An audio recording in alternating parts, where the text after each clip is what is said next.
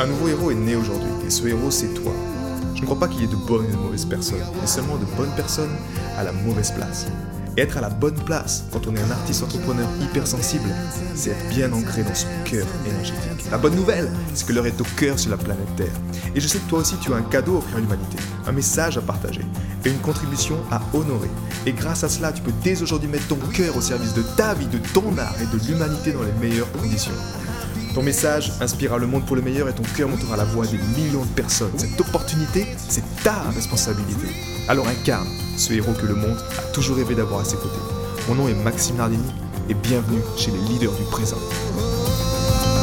On m'a souvent dit que j'étais entêté et honnêtement, c'était vrai. Quand j'avais quelque chose dans la tête, c'était difficile pour moi en fait de lâcher prise et euh, surtout en tant qu'hypersensible, j'amplifiais le problème dans ma tête jusqu'à en faire un, véritable scénario catastrophe euh, ou un joker qui voulait ma peau. Bref, c'était toujours en fait, ça finissait toujours par me mettre en souffrance.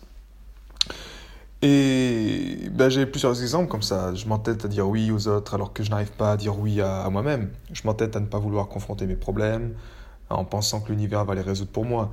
Je m'entête à avoir raison sur ma perception de ce qui est bon et mauvais. Je m'entête à trouver des solutions à mes problèmes avec ma tête en maître.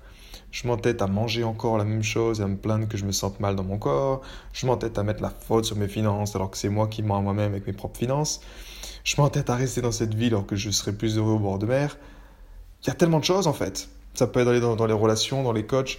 Il y a tellement de choses en fait dans, dans lesquelles tu, tu peux t'entêter en fait à être euh, bloqué dans une, dans une façon de penser en fait. Ou en te disant que j'ai raison et que c'est je vais trouver la solution à ma façon. Donc au final, je m'entête à ce que ça aboutisse comme moi je veux. Et j'ai compris en fait par la suite bah, que mon, mon, véritable malheur là-dedans, c'était rien d'autre que mon entêtement à vouloir résister au changement. Je voulais pas en fait surfer sur le flot de la vie. Et donc je gardais ma tête comme maître de mon existence et mon cœur en esclave.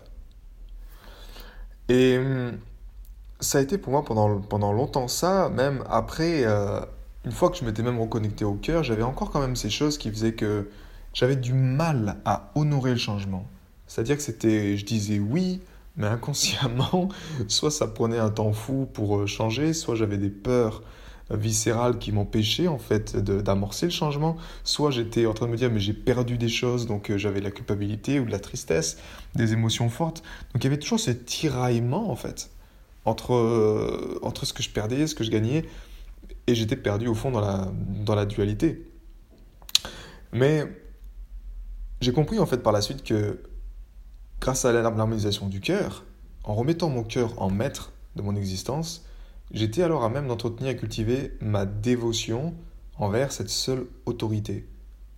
Cette seule autorité que, que j'ai dans ma vie en fait à présent, qui est l'énergie du cœur qui est celle qui me relie à l'intelligence universelle, qui est celle qui fait battre mon cœur en ce moment. Et je me suis rendu compte que dès que je déshonorais cette autorité et que je prenais conseil d'autres personnes à l'extérieur de moi et que je n'écoutais pas mon ressenti, et eh bien à chaque fois ça se retournait contre moi en fait. C'est-à-dire que c'était à chaque fois contre moi. Donc, muscler mon système de guidance intérieure, ça a été une priorité en fait. Parce qu'en le musclant sur une base quotidienne, j'ai également musclé ma capacité de résilience et d'adaptabilité au changement. Je vais y arriver. Et ça, pour moi, c'était, c'est vital. Mais sans connaître, sans avoir découvert avant, en fait, que euh, bah, ce petit cerveau du cœur, tu vois que c'est 40 000 neurones qu'il constitue, euh, que la différence du mental, ce petit cerveau du cœur, il est 100 000 fois plus fort électriquement, 100 000 fois plus fort magnétiquement. Ben ouais, quand tu sais ça, le mental, il a qu'à bien se tenir en fait. Parce que là, ce n'est plus une question de savoir qui a raison, que ce soit la tête ou le cœur. C'est plutôt une question de savoir, euh, ok, on œuvre ensemble. C'est ça qui compte vraiment. C'est que la tête et le cœur œuvrent ensemble, l'un par l'autre, l'un pour l'autre, au service de l'ensemble et qu'ils assurent la survie de l'organisme ou du groupe. Et ça veut dire quoi concrètement? Ça veut dire que si tu as une situation ou un job qui te nuit, mais que tu es paralysé, tu n'arrives pas à prendre une décision parce que tu as peur de du changement ou tu t'entêtes à, à te dire non, c'est comme ça. Mais généralement, la tête, c'est juste pour bah, ne, pas, ne pas souffrir en fait. Donc ne pas accueillir le changement, parce que naturellement, tu ne sais pas ce qu'il y aura après.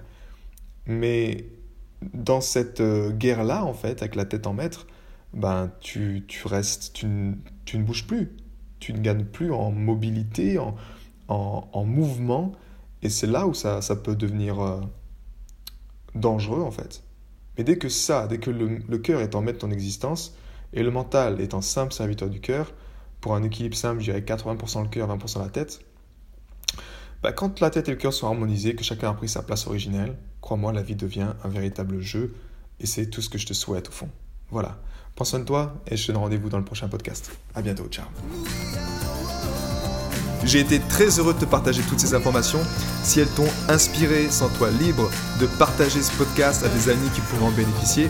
Et si également tu veux influencer ce podcast et décider du prochain sujet, sache qu'il y a une page où tu peux simplement aller justement mettre ton sujet. C'est maximardini.com slash ask www.maximardini.com slash ask et tu peux simplement donner ton sujet et je me ferai un plaisir de l'aborder dans les prochains podcasts. À bientôt, ciao